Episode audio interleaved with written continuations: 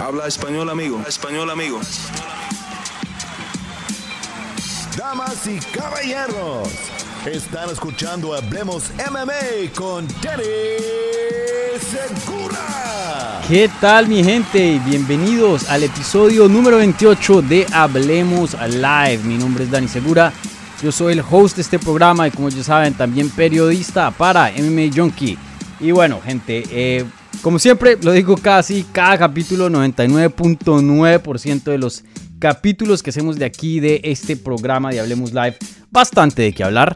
Eh, venimos de un fin de semana donde no hubo así eventos gigantes de UFC, de hecho no hubo ninguno, también no se apareció Bellator, pero One Championship nos dejó bastante, bastante de qué hablar, obviamente con esa actuación de la leyenda viviente Demetrius Johnson en el evento estelar de la cartelera, que fue la cartelera, eh, la primera cartelera bajo este nuevo contrato con Amazon Prime, que fue en, en Prime Video. Eh, que es importante para la compañía, una compañía pues basada en Asia que eh, tiene bastante fuerza ya y hoy día está intentando eh, meterse a lo que es el mercado estadounidense y, en las Américas. Entonces, eh, tenemos eso de qué hablar. Se reporta también una pelea de boxeo entre el youtuber, la estrella de YouTube Jake Paul contra otra leyenda viviente, Anderson Silva. Hablaremos de eso. Eh, tenemos UFC París este fin de semana, el primer evento de UFC en Francia, que pues obviamente algo histórico para la compañía.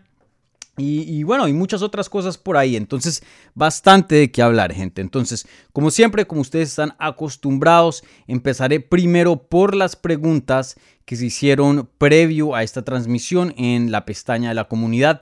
Ya luego en la mitad del programa pasaré a las preguntas que se están haciendo en vivo en el live chat. Entonces, si no tienen ninguna, eh, si no han hecho ninguna pregunta, perdón, en la pestaña de la comunidad, pueden hacerla en el live chat y yo se las voy a contestar al final de este video. Como siempre, gente, las preguntas que vengan con un apoyo, una donación al canal vía la maravilla del super chat, esas preguntas reciben prioridad, pero no exclusividad. Bueno, bueno, gente, entonces, eh, sin más espera, empecemos, porque como les dije, bastante de qué hablar.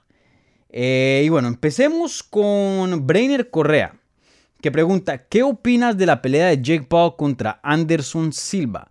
Me parece bueno por Silva, sería una pelea de dinero. Saludos. Eh, bueno, Brainer, pues buena pregunta. esta fácilmente puede ser la noticia más grande de la semana. Ahí veremos qué otras sorpresas nos tiene el mundo de las artes marciales mixtas, porque pues quién sabe, cosas locas pueden pasar, pero por ahora ese es el candidato de la noticia más grande de la semana.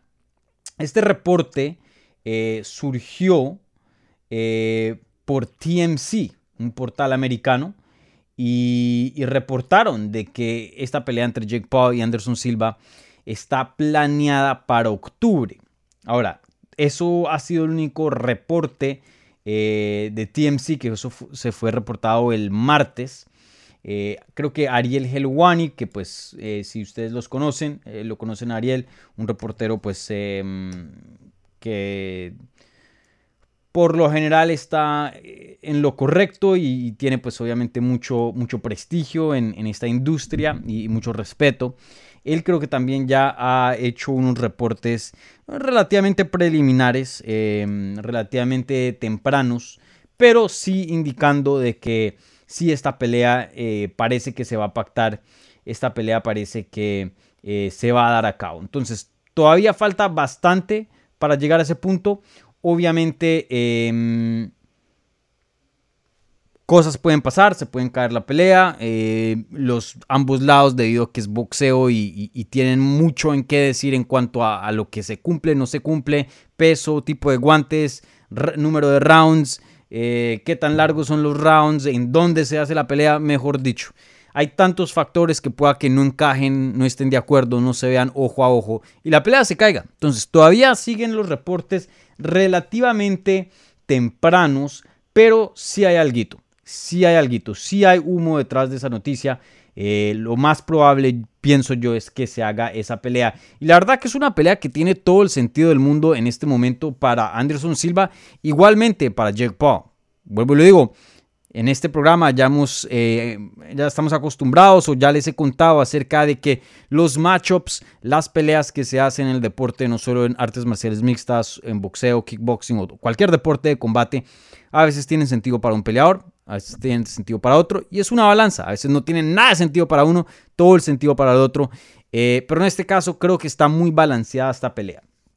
Anderson Silva, pues eh, una leyenda viviente, creo que hoy día está eh, peleando porque quiere, porque el boxeo es un, algo que le apasiona, algo diferente, distinto que ha hecho por los últimos 10, 15 años y a la misma vez pues se mantiene activo y a la misma vez gana bastante dinero y pues pelea en sus términos, no, no necesita a UFC o a Dana White y ellos... Eh, Anderson Silva partió de esa compañía eh, no en los mejores términos.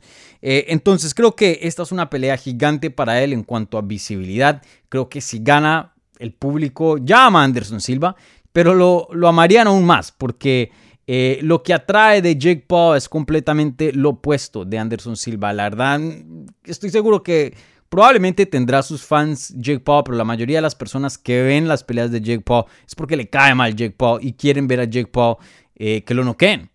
Y bueno, por ahora eso no se ha cumplido. Él ha noqueado a todos los peleadores, o bueno, gran parte de los peleadores con quien ha peleado, especialmente eh, varios nombres importantes dentro de las artes marciales mixtas como Ben Askren y Tyron Woodley. Entonces, eh, tiene todo el sentido del mundo. Y, y, bueno, eso es para Anderson Silva. Y para Jake Paul, pues fácilmente este es el nombre más grande que él puede obtener dentro de su carrera como boxeador iba a pelear contra Rahman Jr. ¿Quién es Rahman Jr.? ¿Cierto? Iba a pelear contra Tommy Fury. Ok, alguien conocido, el hermano de él o el, medio hermano es Tyson Fury. Estuvo en ese eh, show popular de, em, de allá de, los Reinos Unidos, creo, creo, que se llama Love Island, si no estoy mal. También hay una versión americana. Eh, y bueno, tiene algo de, seguimiento social, pero aún así, pues no es Anderson Silva. Eh, Tyron Woodley, pues bueno, ex campeón de UFC, pero Tyron Woodley ni le pisa los talones, ni le llega a los talones a, lo que es Anderson Silva. Igualmente, Ben Askren. Igualmente pueden seguir nombrando cualquier otro oponente con quien se ha fajado Jake Paul o se podría fajar a futuro. Y no hay nadie como Anderson Silva. Anderson Silva fácilmente es el oponente eh, de nombre más grande, ¿no? De, de, lo que es posible, ¿no? Obviamente un Canelo, un Tyson Fury sería oh, gigante, ¿no? Pero eh, esas peleas obviamente eh, no se darán. Entonces, tiene mucho sentido para ambos peleadores. Es una pelea gigante y, la verdad que para mí me gusta y creo que yo tenía un poco de, de cambio de opinión desde hace tiempo. Quería ver a Jake Paul que ya vimos que pudo hacer con Ben Askren, con un luchador, ya vimos con, que, con, uh, qué pudo hacer contra Tyron Woodley, alguien que en algún tiempo tenía una buena pegada, pero ya no. Eh, ya sabíamos estas cosas y más o menos iba un escalón y para mí por mucho tiempo quería ver el siguiente escalón contra un boxeador. Por eso Rackman Jr. tenía sentido para mí, por eso una pelea entre Tommy Fury y Jake Paul también tenía sentido para mí. Eh, y, más o menos querías empezar a empujar a Jake Paul al mundo del boxeo. Ok, estás jugando al boxeo, Ahora sí, fájate con los del boxeo. Pero creo que tenía un cambio de opinión y eh, esta noticia creo que me ayudó mucho a, cambiar de eso. Igualmente en las últimas semanas también he estado pensando eso, especialmente fresquito después de que la pelea con Rahman Jr. se haya caído y toda esa pelea fue un desastre, cómo se, em, cómo se, se, cayó y se deshizo esa pelea. Eh, pero la verdad es que Jake Paul está aquí para entretener. Igual, los dos Pauls están aquí para entretener. Eh, la verdad, ese, ese interés que yo tengo para verlo boxear contra un boxeador de verdad, creo que se me está yendo un poco porque lo estoy viendo con ojos un poco distintos. Está aquí para entretener, entonces que ponga peleas entretenidas. Eh, a la misma vez que no sean peleas que sabemos que va a ganar y que no sean justas. Y creo que esta pelea con Anderson Silva o sea, encaja en, todo. Creo que em, le hace chulitos a todas las cajitas. Creo que em, es una pelea súper entretenida y vuelvo y menciono, tiene todo el sentido del mundo para ambos lados. Si Jake Paul gana, se convierte el villano más grande entre los deportes de combate. Específicamente dentro de las artes marciales mixtas, aunque está usando el boxeo, porque está noqueando a todos los campeones, a muchos campeones que queremos, y Anderson Silva creo que sería el campeón que más queremos eh, en cuanto a los que están fuera de UFC y boxeando hoy día.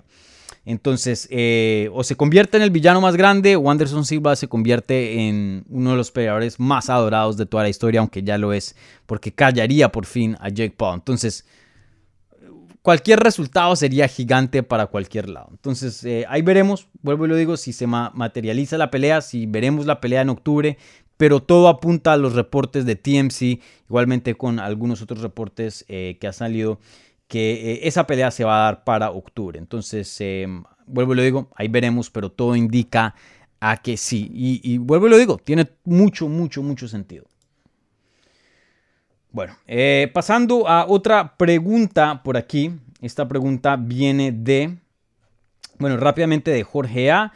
Eh, ¿Se sabe algo de un posible rival para Joel Álvarez? Gracias. no que yo sepa. Yo hablé con eh, Joel hace unas semanas atrás y eh, había visto rumores de que iba a pelear en, París. Y, entonces yo le pregunté, hey, ¿es verdad que vas a pelear en París? Me dijo, no, para nada, yo necesito bastante tiempo para recortar las 155 libras. Yo no tomo peleas de corto aviso, no me han dicho nada, todavía sigo en espera. Puede que eso haya cambiado, pero eso es lo último que yo sé de Joel Álvarez y pues en cuanto a las noticias no ha habido algún otro reporte que yo sepa. Eh, entonces, eh, bueno, eso es lo último.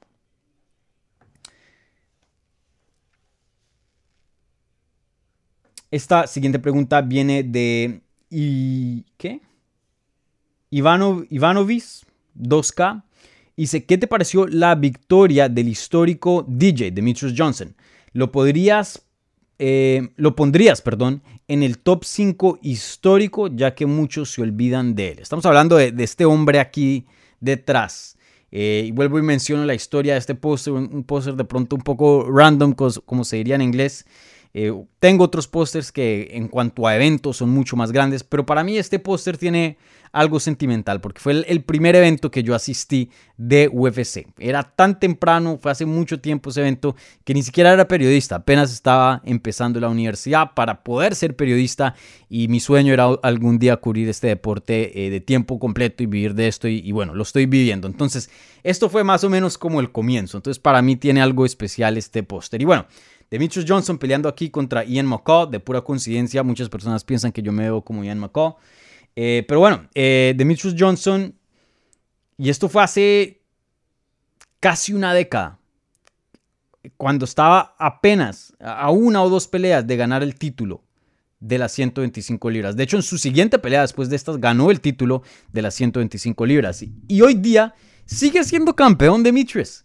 Va a One Championship, gana eh, un Grand Prix, pierde contra Adriano Moraes, lo noquean, regresa a los 36 años, noquea al que lo noqueó y se convierte campeón de la promoción, eh, obteniendo otro título grande, importante, pueda que no sea UFC, pero de las promociones más grandes que existen fuera de UFC, One Championship está en esa lista. Estamos hablando One Championship, PFL, Bellator, y, la verdad que ya, e, esas son las tres primeras, diría yo, que vienen después de UFC. Después viene otro tipo de nivel, que ya es los Cage Warriors, KSW, eh, bueno, Invicta, o bueno, Invicta es un poco diferente porque es toda de mujeres, eh, la pondría en otra categoría. Pero bueno, ustedes em, entienden lo que estoy intentando decir aquí. Un título que pueda que no sea UFC, pero tiene bastante peso. Y no solo eso, no solo eso, pero no lo hizo a través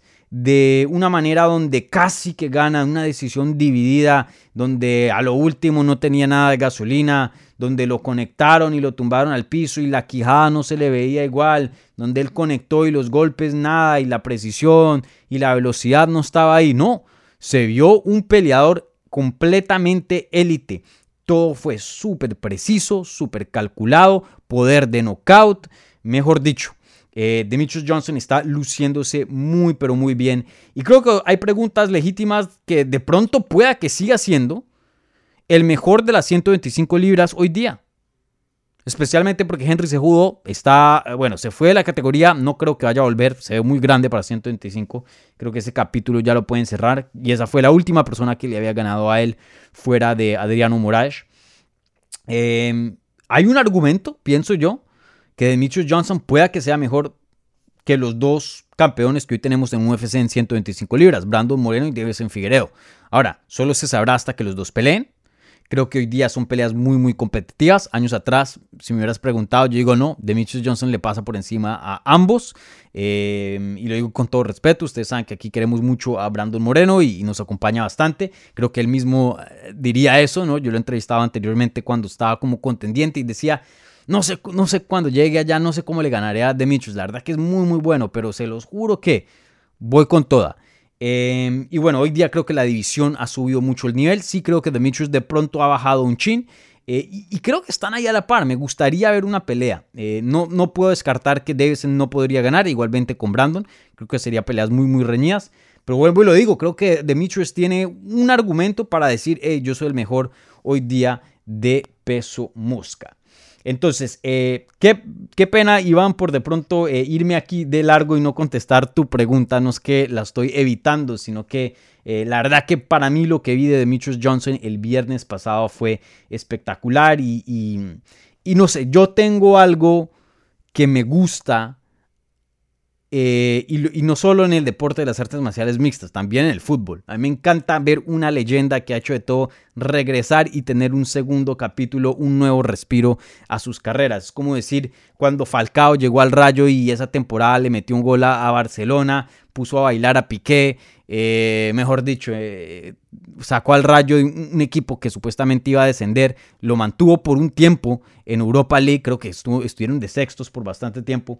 Eh, así hay muchas carreras, ¿no? Eh, el Niño Torres, para mencionar al Atleti, un, delantero que pasó por el Chelsea, que pasó por malos tiempos, que ya de nada vuelve al Atleti y revive y tiene dos temporadas muy, muy buenas. Eh, me pasa lo mismo con las artes marciales mixtas. Me encanta ver a los peleadores que de pronto ya están más pasados de edad, que son leyendas, tener éxito. Y así como José Aldo y, bueno, Anderson Silva, hay, muchos ejemplos.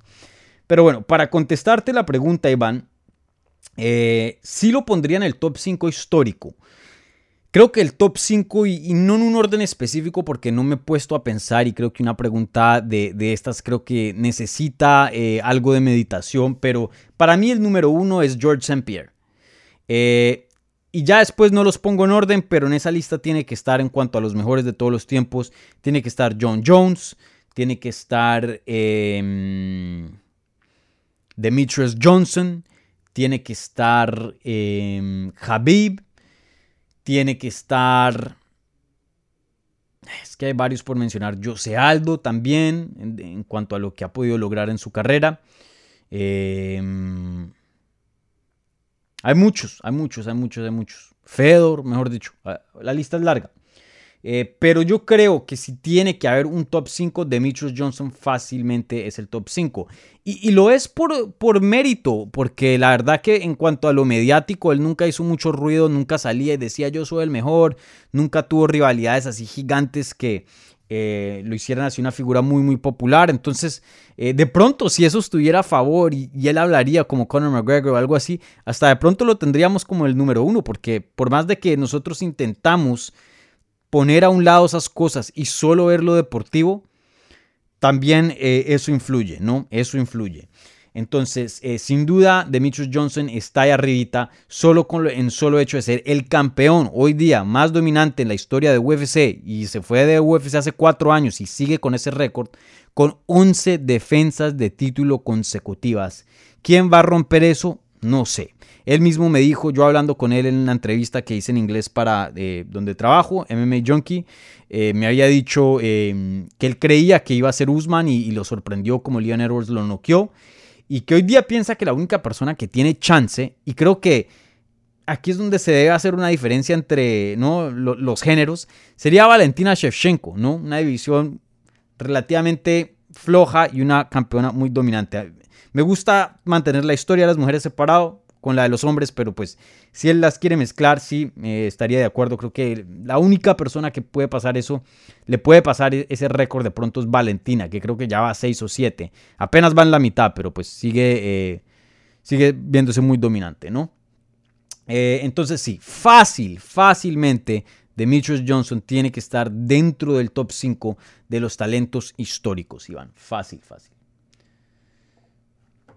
Bueno, aquí voy a leer un par de preguntas y voy a contestar estas eh, con rapidez, ya que son eh, ángulos distintos, pero dentro del mismo tema de Demetrius Johnson.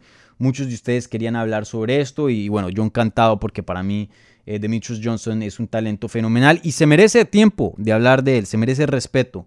entonces eso es lo que estoy haciendo aquí en este episodio de Hablemos Live. Entonces la siguiente pregunta viene de CDC y dice, hola Dani viendo un video de, de Sejudo, mejor youtuber que peleador últimamente, pues sí, muy bueno en YouTube, está teniendo mucho éxito y pues nada que pelea. Escuché algo interesante. ¿Tendría sentido para Shimaev subir de categoría?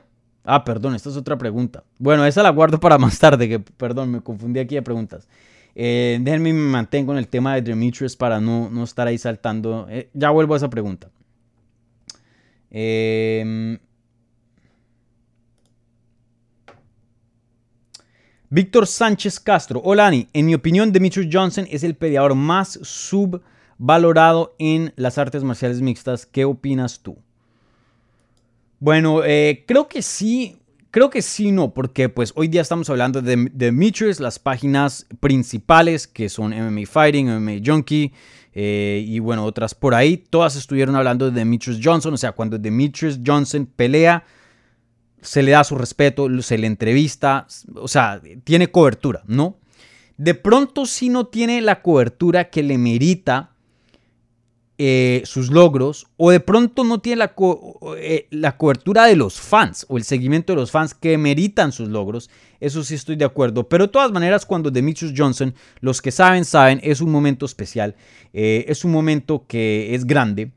Si no fuera y fuera súper subvalorado, pues aquí no estaría haciendo un video que publiqué. He hecho un video específicamente hablando de la pelea. Entré más en detalle, hablando más o menos unos 30 minutos. Ya está publicado. Lo publiqué esta mañana en Hablemos MMA, aquí en el canal. Em, entonces, de pronto hay otros peleadores que no son tan buenos o, no son al nivel de Demetrius, pero sí son subvalorados aún más. Pero hablando así de, un esquema grande, yo creo que sí tiene que estar en esa lista otros peleadores que vienen en mente. Eh, es subvalorado.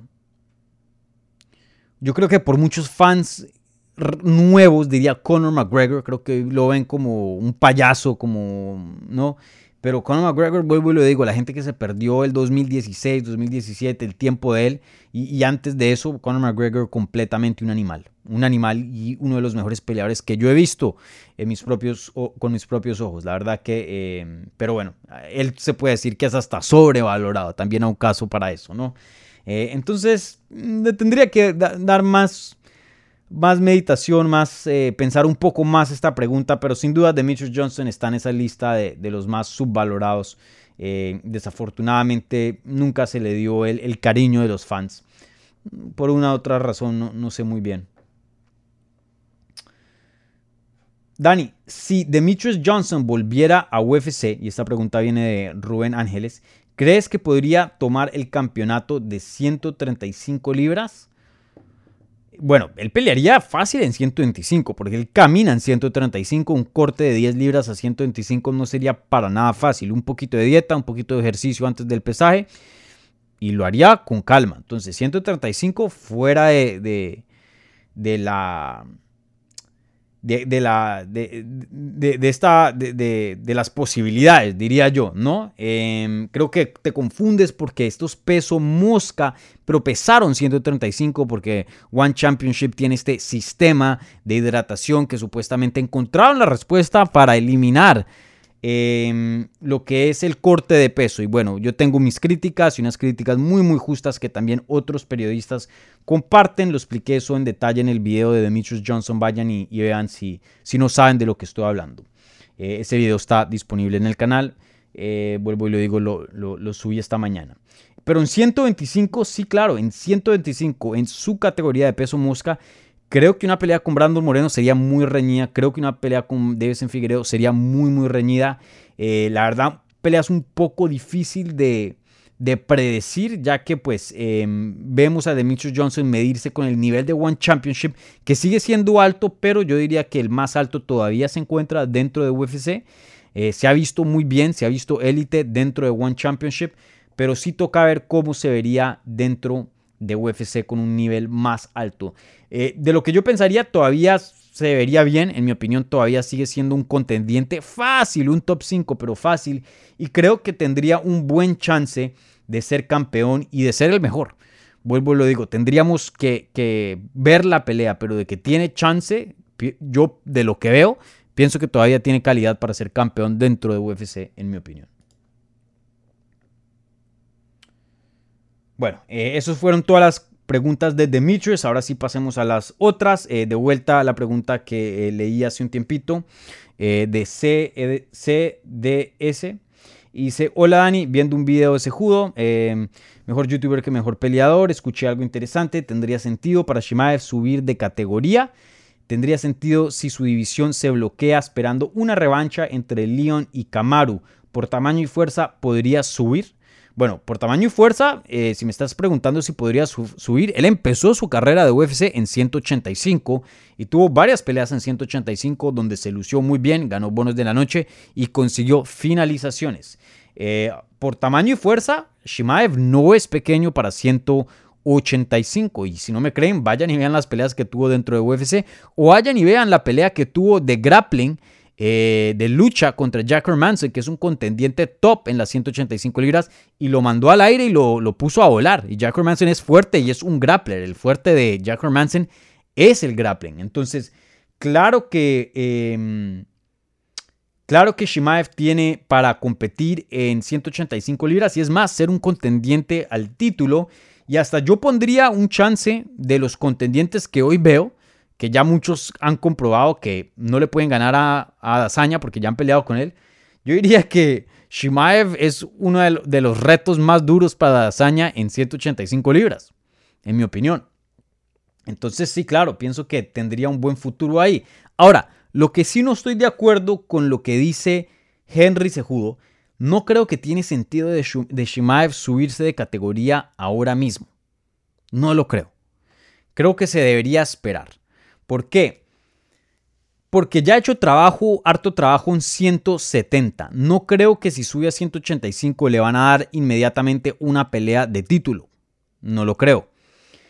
Pero sí creo que en 170, su siguiente pelea, teniendo en cuenta que le va a ganar a Nate Díaz ahora el 10 de septiembre, tiene que ser por el título.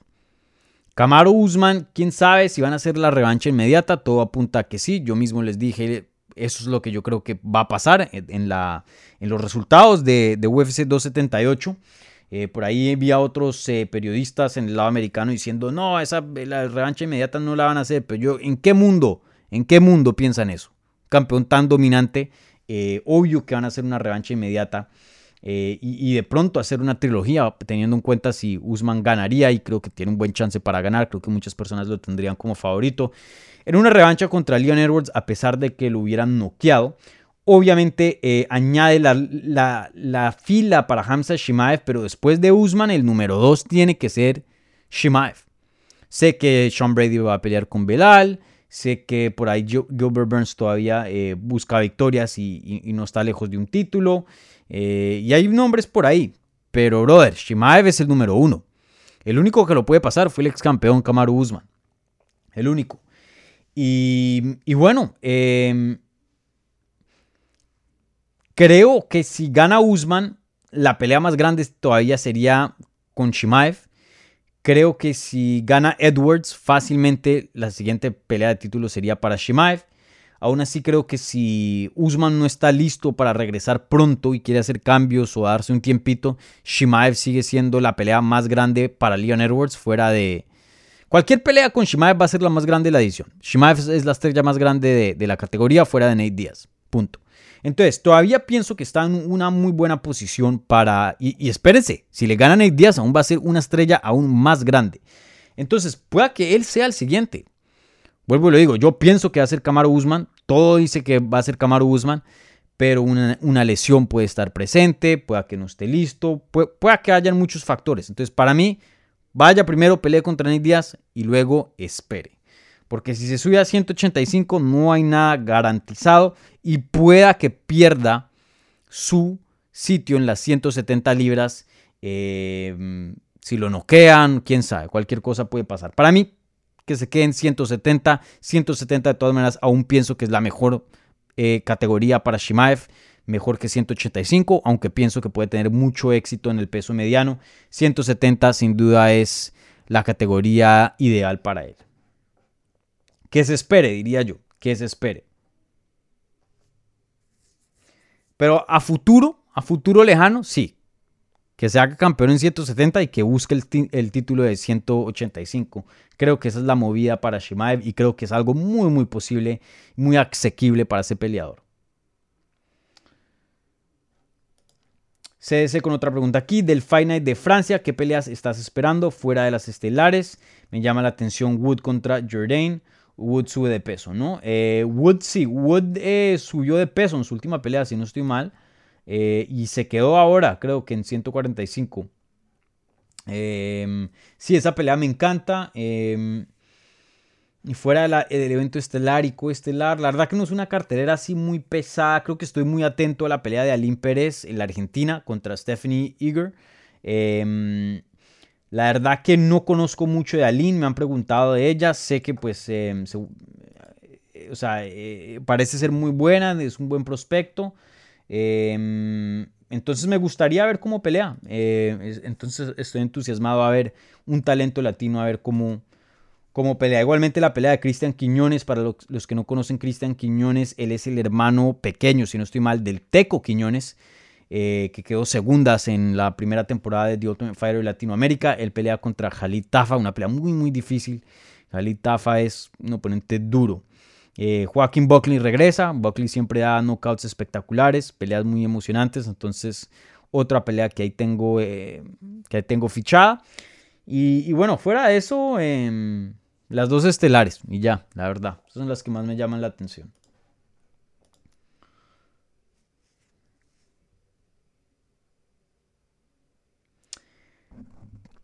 Ricardo Briones. ¿Qué pelea de Jose Aldo recomiendas a los que no tuvimos la fortuna de verlo en su prime?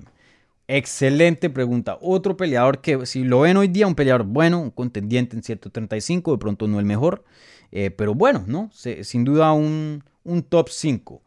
Pero los que no conocen más allá, los que no vieron el prime, prime verdadero en las 145 libras, ¡oh! Se perdieron de un peleador fenomenal. Y sí tuvo algunas peleas aburridas, tuvo una etapa de su carrera donde no fue muy emocionante, eh, pero unas peleotas, pero fenomenales.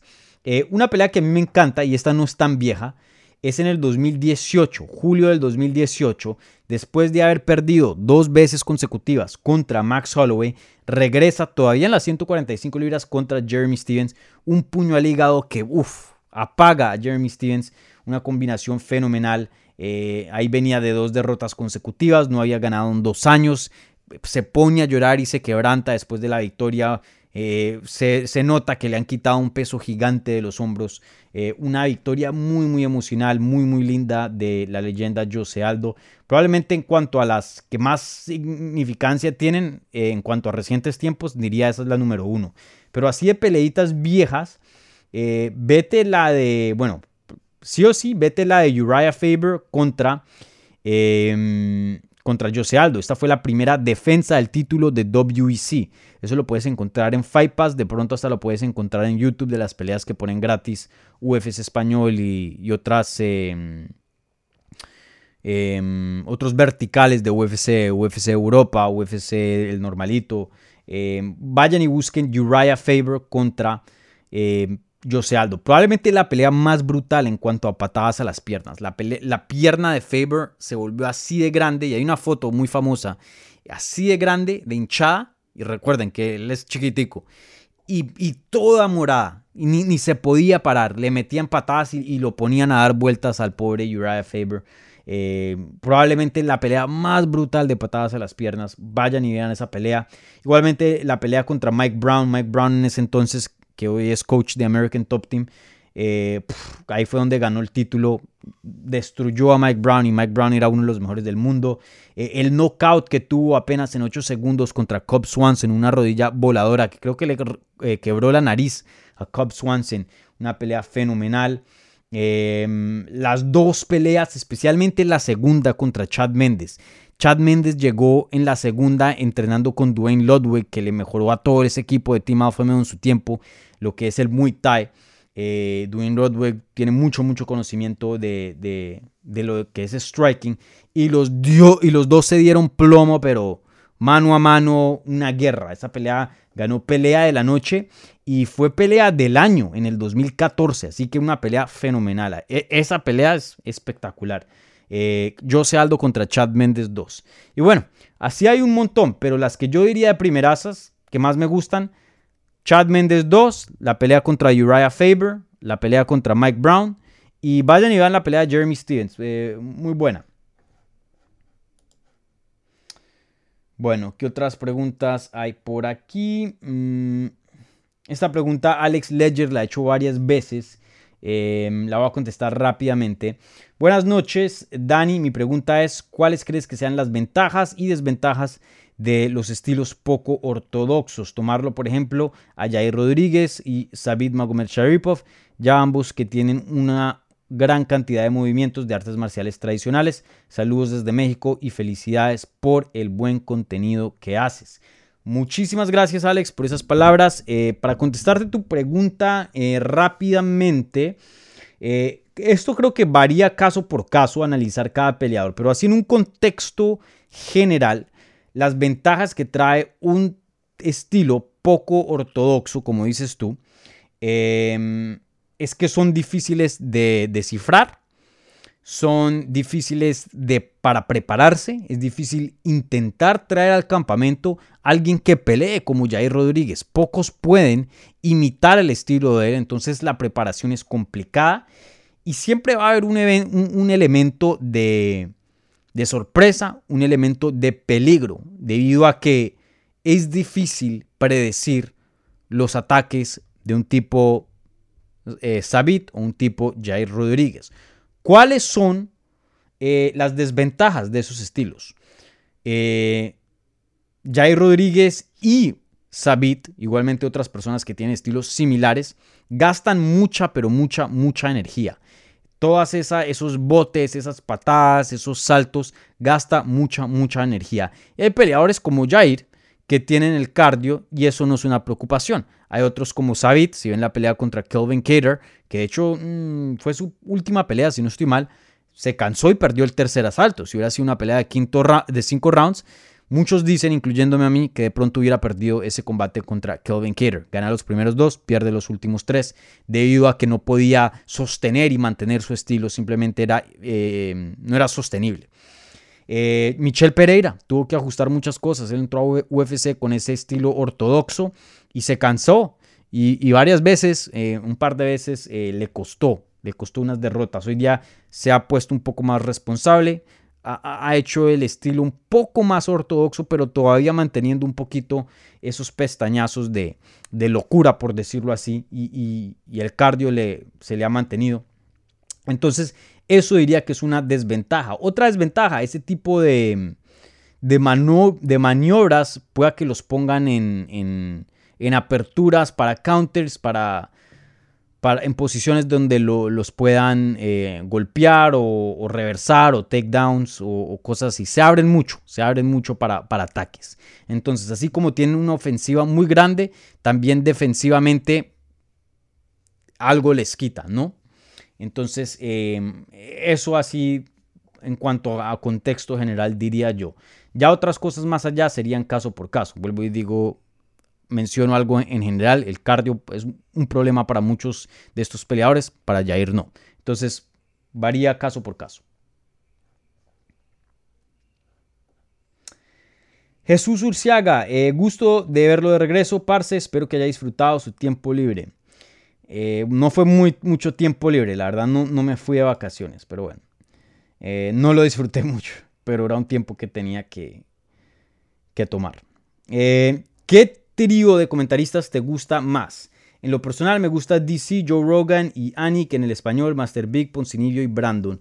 Saludos desde las playas de California. Eh, para mí, Daniel Cormier, como hablamos en el episodio pasado, que alguien me preguntó mi opinión sobre Daniel Cormier, me gusta y no me gusta. Tengo una relación, como se diría en inglés, love-hate. Y es porque creo que es muy carismático y es muy chistoso y le añade personalidad a las transmisiones. Pero así como me encanta ese lado de Daniel Cormier, es uno de los comentaristas menos educados, más ignorantes. Ya lo han echado al agua a sus compañeros. Dominic Cruz ya lo ha echado al agua una vez. Después de eso le preguntaron, hey, sigue haciendo, ahora sí está haciendo la tarea Cormier. No, ¿qué va a hacer más? No. Y se nota, dice cosas erradas, dicen cosas que no son y, muchas cosas, mm, los, comentaristas cometen errores. Yo cometo errores, estoy seguro que aquí voy a decir cosas erradas, pero, pero hay cosas que simplemente por el ver uno sabe que simplemente no son verdad, por, por, estar sintonizado a lo que está pasando eh, y, simplemente no se ve con Daniel Cormier comparado a otros comentaristas. Para mí me gusta mucho, eh, aunque a muchas personas no le gustan por, lo histórico y también lo carismático, Joe Rogan me gusta mucho, John Anik me parece fenomenal, para mí ese es el número uno en cuanto a play by play.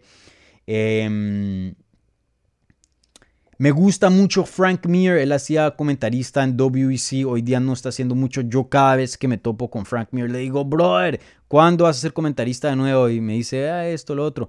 Eh, él tuvo un problema una vez que dijo unos comentarios eh, sobre Brock Lesnar bien, bien duros y, si no estoy mal, esa fue la razón por qué lo sacaron de comentarista. Se metió en problemas, eh, pero fuera de ese problemilla y pueden buscar qué fue lo que dijo, no lo voy a repetir. Eh, me parece un comentarista fenomenal. Eh, igualmente me gusta mucho en cuanto al inglés. Mm, Dominic Cruz sabe mucho, pero para mí es muy seco. Es lo opuesto de Daniel Cormier. Sabe mucho, pero personalidad no, es que sea muy buena. Eh, Bisping me gusta. Bisping es bueno. Eh, hay varios. En cuanto al lado español, eh, para mí Poncinibio es muy, muy bueno. Eh, sobre todo el hablado, porque hay muchos factores aquí, no solo es el conocimiento, la personalidad, pero también es la voz, que es algo que puedes practicar un poco, pero más o menos, o tiene voz, tienes voz de radio, de, locutor o no. Fácil. Eh, Poncinillo tiene ese acento argentino que creo que le añade eh, al, em, a la transmisión. Muchos de, mis comentaristas que, que, más me gustan, transmisiones que más me gustan, de eh, fútbol, muchos son argentinos. Entonces tengo una afinidad por, por, em, por ese tipo de, hablado para las transmisiones. Brandon me, parece que tiene un conocimiento para mí en cuanto a mente. Brandon Moreno es número uno, excelente. Chito hace un buen trabajo. Ahí todos hacen buen, buen trabajo. Em, pero creo que los, que más me gustan, en mi opinión, serían Poncinibio y, y Brandon, en mi opinión. En mi opinión. Pero yo veo más los de inglés por mi trabajo con MMA Junkie que veo los de español. Em, pero de vez en cuando voy y me, veo los de español. Claudio Puelles, me pareció que hizo un excelente trabajo. Eh, creo que fue, un Fight Night, ¿no? Eh, obviamente necesita experiencia, pero de primerasas me pareció bien.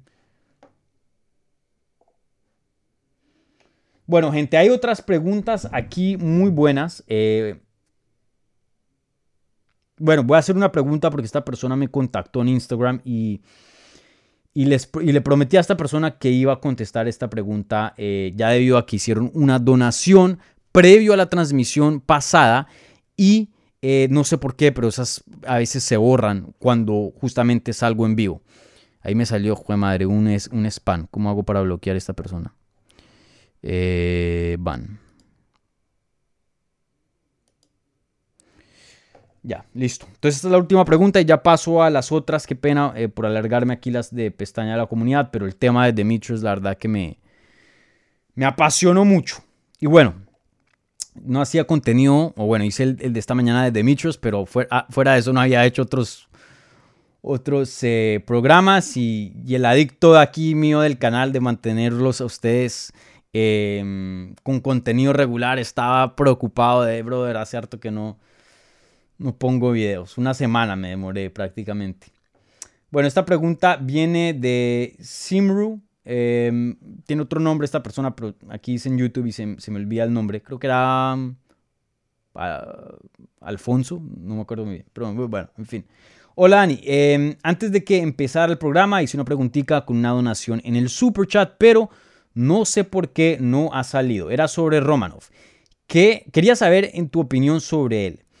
Decía que aunque tenía buena lucha, fuerza y es explosivo, su, IQ fight, o fight IQ más bien, eh, y su cardio es pobre y se ve reflejado.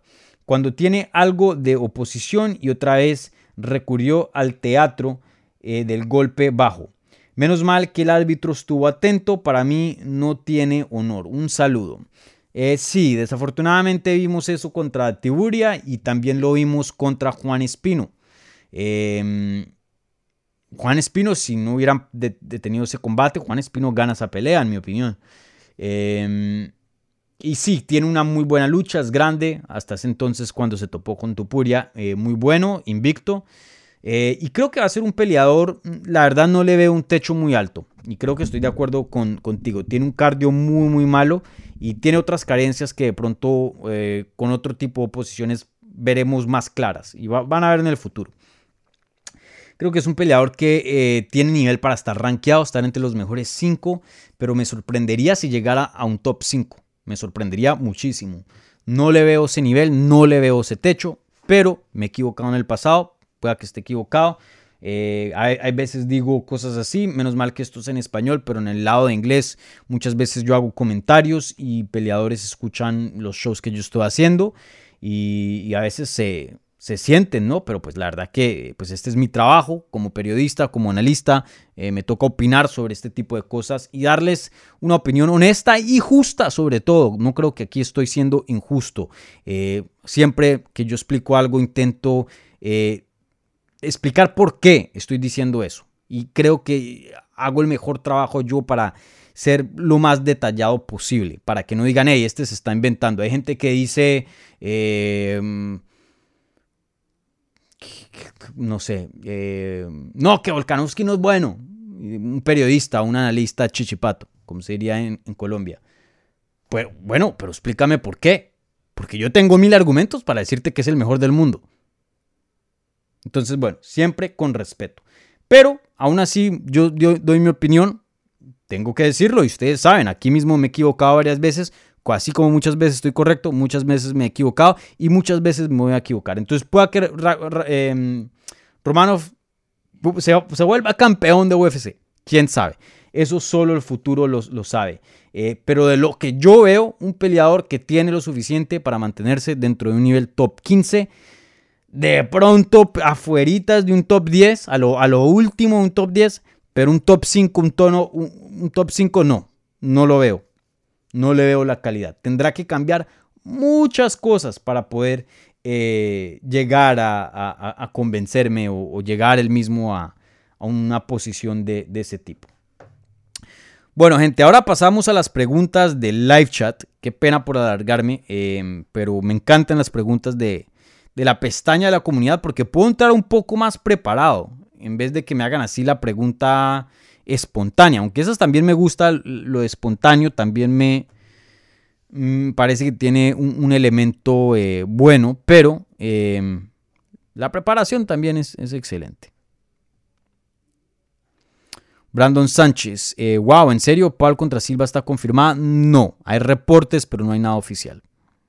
Ningún lado ha dicho nada. Bueno, Jake Paul había dicho que en su próxima pelea está seguro que no va a ser el favorito y, obviamente una pelea con Anderson Silva no va a ser el favorito. Entonces eh, ya más o menos nos dio una, pista, pero no nada, nada oficial. Aquí mucha gente saludando. Hola, salud Dani, Dani Segura, emoji de, de Flex. Buenas tardes Dani, saludos a todos los que están viendo esto en vivo. Aquí preguntándome sobre Tony Ferguson contra Li Jingliang. Ya hablamos de eso en el episodio pasado. Vayan y vean el episodio número 27 para eh, tener mi opinión. Y si me salto preguntas, gente, es porque muchas veces por ejemplo, me, me han preguntado sobre, ¿qué pregunta me hicieron? Sobre Claudio Puelles contra, contra Dan Hooker. También lo hablamos en el episodio pasado y no me voy a poner aquí a repetir porque la gente que sí eh, estuvo sintonizada, pues no, no voy aquí a, repetirme, ¿no? A menos que de pronto yo tenga un nuevo pensamiento o haya llegado a una nueva conclusión, de pronto ahí la suelto, pero eh, sigo con las mismas opiniones.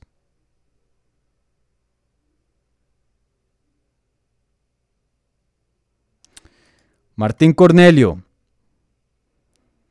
¿Qué onda, carnal? Un saludo. Ya tengo clase a las 8, pero salgo corriendo de la universidad para guacharte. Bien bacano. Saludos desde México. Saludos, brother. Saludos, Martín. Suerte en la clase. Milton, excelente pregunta. Milton aquí anda repartiendo leña y, y hate a todos los lados. Me gusta mucho Milton. En los comentarios, aquí en el live chat, eh, va codo a codo con todo el mundo, pero aquí trajo una buena pregunta. Dani, ¿a quién viste ganar en Johnson contra Sejudo 2? Excelente pregunta, Milton, y esto ha estado en mi mente eh, por varios días desde que vi a Demetrius Johnson ganar el viernes pasado, pero no, no he visto la pelea de nuevo. En tiempo real, yo le di la pelea, si no estoy mal, a Sejudo, pero una pelea muy cerrada. Pero en ese entonces creo que había un diferente entendimiento del criterio de juzgar una pelea que el que hoy existe. Si usamos el de hoy, yo creo que Demetrius Johnson pueda que pudo haber ganado esa pelea. Y no solo eso, pero por mucho. Porque hoy día el criterio no es basado tanto en controlar y takedown, sino en daño. Esa es la prioridad número uno. Y la verdad que ese judo no le hizo nada de daño a Demetrius Johnson de lo que me acuerdo así por encima de esa pelea. Mucho fue control y takedown.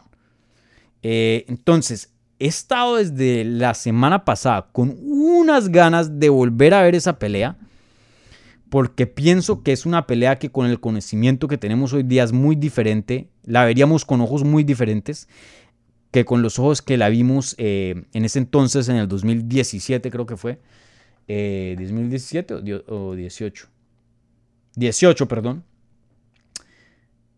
Fue una pelea de la noche, ganó bono de la noche y fue decisión dividida, muy muy reñida. Pero vuelvo y lo digo, con el conocimiento que hoy existe, creo que mi opinión cambiaría. Les, pongo esa tarea a ustedes. Vamos a hablar de esto en el próximo episodio de Hablemos Live. La primera tarea que, hacen, que se hace en la historia de este programa. Vayan y vean la pelea de Demetrius Johnson contra Henry Cejudo, la número 2. La última pelea de, Henry, de Johnson en la carrera de UFC. Yo también la voy a ver. Y el próximo episodio, en el episodio 29 de Hablemos Live, con eso abriremos el episodio. Y vamos a analizar bien y hablar un poquito de qué fue lo que se vio. Y de pronto pueda que Demetrius Johnson nunca haya perdido o nunca lo, haya, lo hayamos visto perder dentro de UFC. Porque sí creo que es una pelea que se necesita revisar nuevamente. Bueno, buena, buena pregunta, eh, Milton.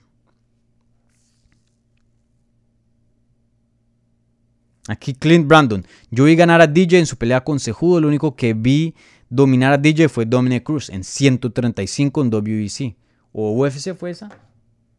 UFC fue esa, sí. Antes de que hicieran la, la, la división de las 125 libras. De hecho, después de esa derrota, que fue una pelea de campeonato, eh, ahí es cuando crean la división de las 125 libras. Y ahí es cuando vemos esta pelea. Después de la pelea de Dominic Cruz, pasa esta pelea. La primera pelea de Demetrius Johnson en 125. Que una pelea que de hecho terminó en empate. Bueno. Mmm.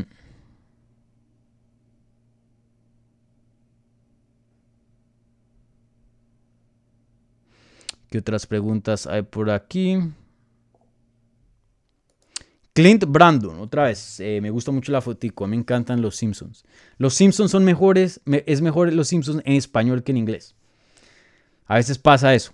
Eh, igual Shrek, no me pregunten Shrek, yo sé que todo eso es americano, originalmente en inglés, pero Shrek es mil veces mejor en español que en inglés. Bueno, en fin, eh, Clint Brandon, ¿ves a Grisman recuperando su nivel? Se ve que él lo intenta, pero no se le da. Varias cosas aquí en juego. Uno están. Creo que sí, creo que si metes a, Grisman en un equipo saludable y funcionable, si lo metes en un Manchester City, si lo metes en un. Eh,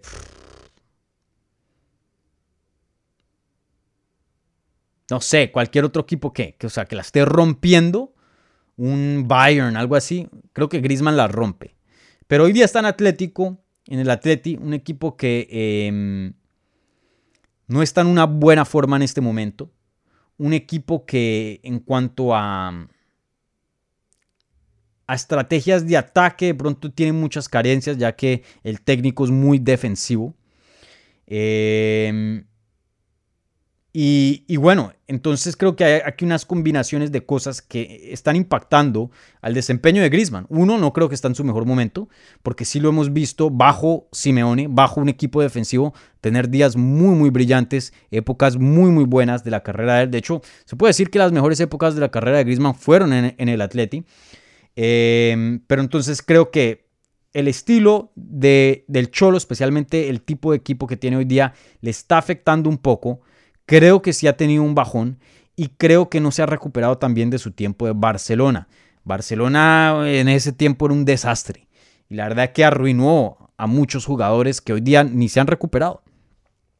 Entonces creo que hay, un factor de muchas cosas. También está eh, lo, de la, lo del contrato con Barcelona, porque recuerden que Griezmann está en préstamo en el Atleti y la cláusula del contrato de Griezmann es si juega más de 30 minutos del 50% de los partidos del Atleti, el Atleti tiene una obligación de comprarlo y ya el precio está fichado, que es 40 millones de euros.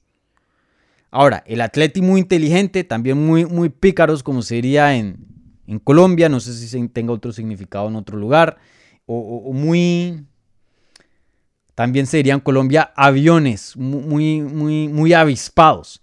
Están jugando Grisman literalmente cada partido lo meten como suplente menos de 30 minutos.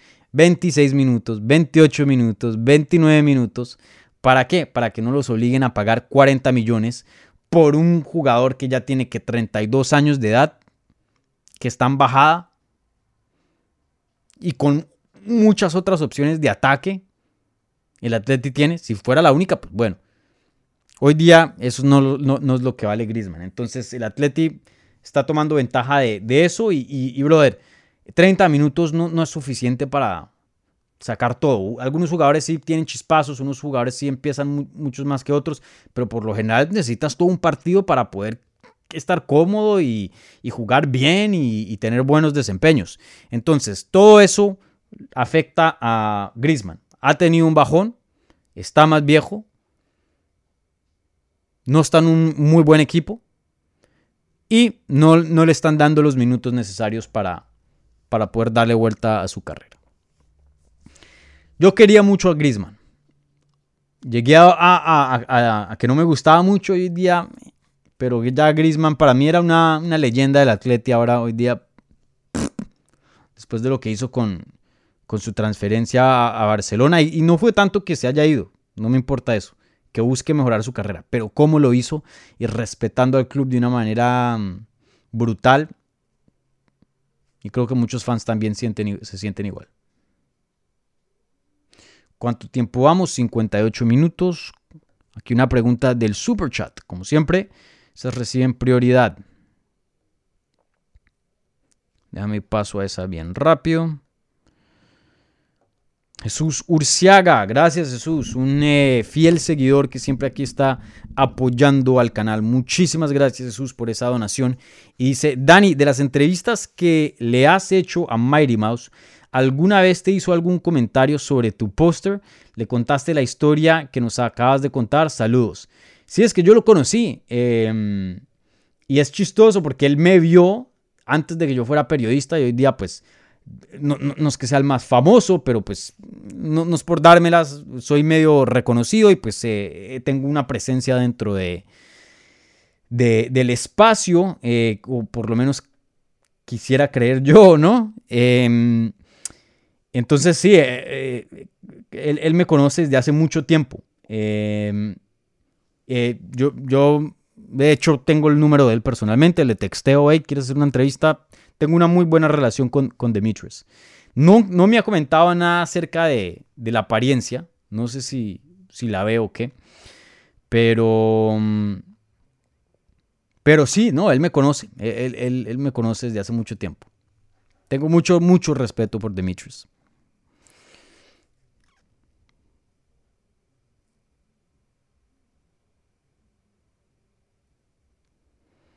Bueno, ¿qué otra? Contesto una más y me voy, gente. Una más, una más. ¿Qué más hay por acá?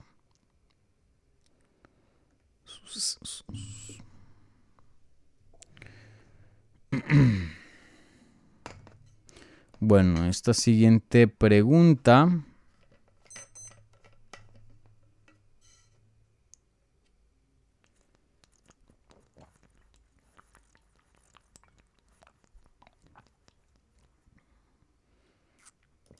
Saludos, Dani. Entrevistarás a Alin Pérez. ¿Cómo crees que le vaya con Edgar? Eh, vuelvo y le digo, no, no conozco mucho de, de Alin Pérez, entonces no, no sabría decirte, pero sí he escuchado buenas cosas de ella.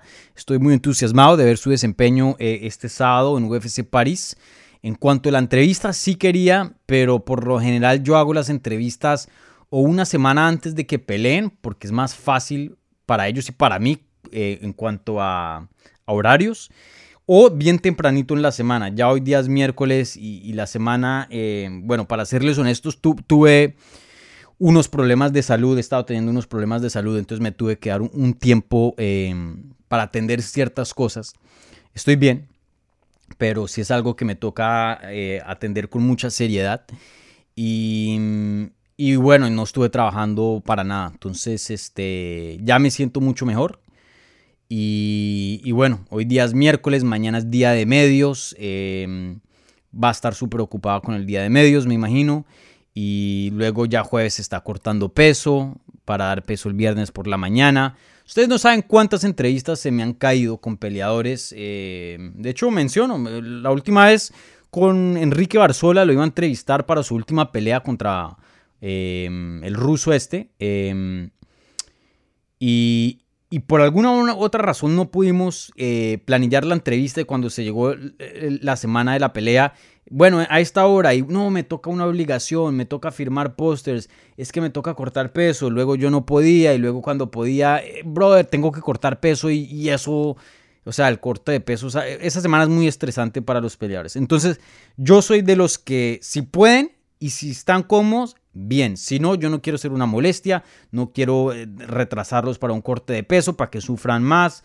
Mejor dicho, yo no quiero ser una inconveniencia para nada. Lo primero es las diligencias que tienen de la semana de la pelea. Ya después, si pueden con la entrevista, súper. Si no, tranquilos. Entonces, eh, ya creo que es muy tarde para, para planillar algo con Aileen. De pronto le mando un mensaje esta noche. Eh, sería ya por la mañana a horas de Francia. A ver si de pronto Podríamos hacer algo mañana, pero la verdad que lo veo muy improbable, muy improbable, Giovanni. Así que, em, así que, pues bueno. No te prometo nada, pero voy a intentar. Bueno, voy a intentar. Bueno, gente, eh, ya llegamos a la hora. No hay otras preguntas del super chat. Entonces, con esto cierro programa. ¿Vale? Eh, un par de anuncios. Eh, ya estoy bien, estoy de regreso, ya pueden esperar contenido eh, regular aquí en el canal. Mis disculpas por la semana pasada. Em, voy a intentar contactar a Lynn a ver si traigo esa entrevista. Eh, igualmente haré el esfuerzo también de hablar con, em, con el hermano de Teco, em, Cristian Quiñones. Vuelvo, no prometo nada, pero intentaré. Ya está, estamos bien, bien adentro de lo que es Fight Week. Sí habrá una previa para UFC París, una... Este, Costo ya está de regreso, ¿cómo así? Eh, sí hay una previa para UFC París. No sé si la voy a hacer solo o acompañado con alguien, dependiendo de, mi tiempo y también de los tiempos de los demás. Ya les avisaré, pero sí va a haber una previa específica para la cartelera en vivo. Eso va a ser el jueves mañana, yo creo, a esta misma hora, tipo 9 eh, de la noche, eh, o hasta de pronto más temprano, porque salgo un poquito más temprano del trabajo, pueda que sea 7. Ahí estén atentos al evento que se hace para la transmisión en vivo, para cerciorarse de la hora, en donde quiera que estén em, ustedes. Obviamente siempre que yo hablo de una hora específico, hablo de tiempo este, hora de Miami, a menos de que eh, esté viajando o algo así. ¿Vale? Eh, ¿Qué más? ¿Qué más? Em, y bueno, suelto este anuncio, ¿no? Creo que quería bueno, lo suelto, sí, sí. Em, estoy buscando a alguien para los que les interesa. Y todavía no, no, no he hecho el post oficial y lo haré oficial. Creo que estoy cerciorándome un par de detalles de qué exactamente es lo que estoy buscando. Pero estoy buscando a alguien que me ayude. Creo que ya es hora de... Necesito ayuda. Este canal, yo aprecio mucho este canal. Tiene un valor inmenso para mí y ya necesito ayuda. Eh, hay muchas cosas que quiero hacer, pero debido a tiempo con mi trabajo con MMA Junkie, porque tengo ese trabajo tiempo completo, más esto, más mi vida personal, etcétera, etcétera, y, otras cosas. Em, hay, hay muchas cosas que quiero hacer y no puedo. Entonces necesito ayuda. Y estoy buscando a alguien que sepa editar video, que sepa de Photoshop, que conozca el deporte, obviamente que sepa español y preferible que sepa inglés. Eh, también alguien que sepa mucho de redes sociales. Entonces estoy buscando a alguien que, que, que sepa de, de, de, este mundo y, también que quiera aprender, porque yo conozco mucho, yo he pasado por las páginas más grandes, trabajé cuatro años para MMA Junkie, ya voy para mi tercer año aquí en MMA Junkie, eh, he hecho escritor, en cámara, editando video, redes sociales, yo también tengo mucho conocimiento. Entonces, de pronto no se las tienen que saber todas, yo les enseño también y sería parte de, del trato. Em, estoy buscando a alguien que trabaje conmigo, sería pagado, eh, no mucho, no puedo ofrecer mucho, pero sí voy a reconocer esfuerzos, obviamente, eh, monetariamente, en cuanto a, dinero. Entonces estoy buscando a alguien que tenga interés de trabajar conmigo y, crecer este canal y, crecer mis marcas, ¿vale? Entonces si conocen a alguien que le interesa, que sepa las artes marciales mixtas y quiera eh, involucrarse. Obviamente no hay contrato así, obligación de un año o algo así, ¿no? Si quieren intentarlo, lo que sea, ahí pronto estaré poniendo un post en las redes sociales, igualmente en la pestaña de la comunidad, con información para que puedan mandar su currículum y puedan contactarme si es que están interesados eh, en una posición de medio tiempo aquí en el canal, ¿vale? Eh, bueno, y como siempre, gente, denle un like a este video. Eh, la gente que está viendo esto en vivo, igualmente la gente que está viendo esto en repetición. Si están escuchando esto en podcast, estamos en todas las plataformas de podcast, Apple Podcast, Teacher, Spotify, Google Podcast. Denle un review, así sea en Spotify o Apple Podcast, cinco estrellas escríbanme algo ahí bien nice, ¿vale? Eh, ¿Qué más? Síganos en todas las redes sociales. Me pueden seguir a mí en arroba Dani Segura TV y pueden seguir este canal en arroba Hablemos ¿vale? Un abrazo gigante. Aquí vi que eh, Frankie Méndez tuvo una pregunta, pero ya, ya estoy cerrando. Eh, Frankie, guárdala. No tienes que dar donación, guárdala, ponla en la pestaña de la comunidad la próxima vez y yo la contesto de primeras. Em, o bueno, en la previa, porque es em, de, hecho eh, acerca de, de, UFC París. En la previa te la contesto. Em, voy aquí a marcarla. Y bueno, en fin, Muchas gracias mi gente, cuídense, nos vemos mañana en la previa en vivo de UFC París. Todavía hora por eh, definirse, pero estén ahí atentos a los anuncios en redes sociales, igualmente al evento que se va a crear en YouTube. Un abrazo, los quiero mucho, cuídense, chao.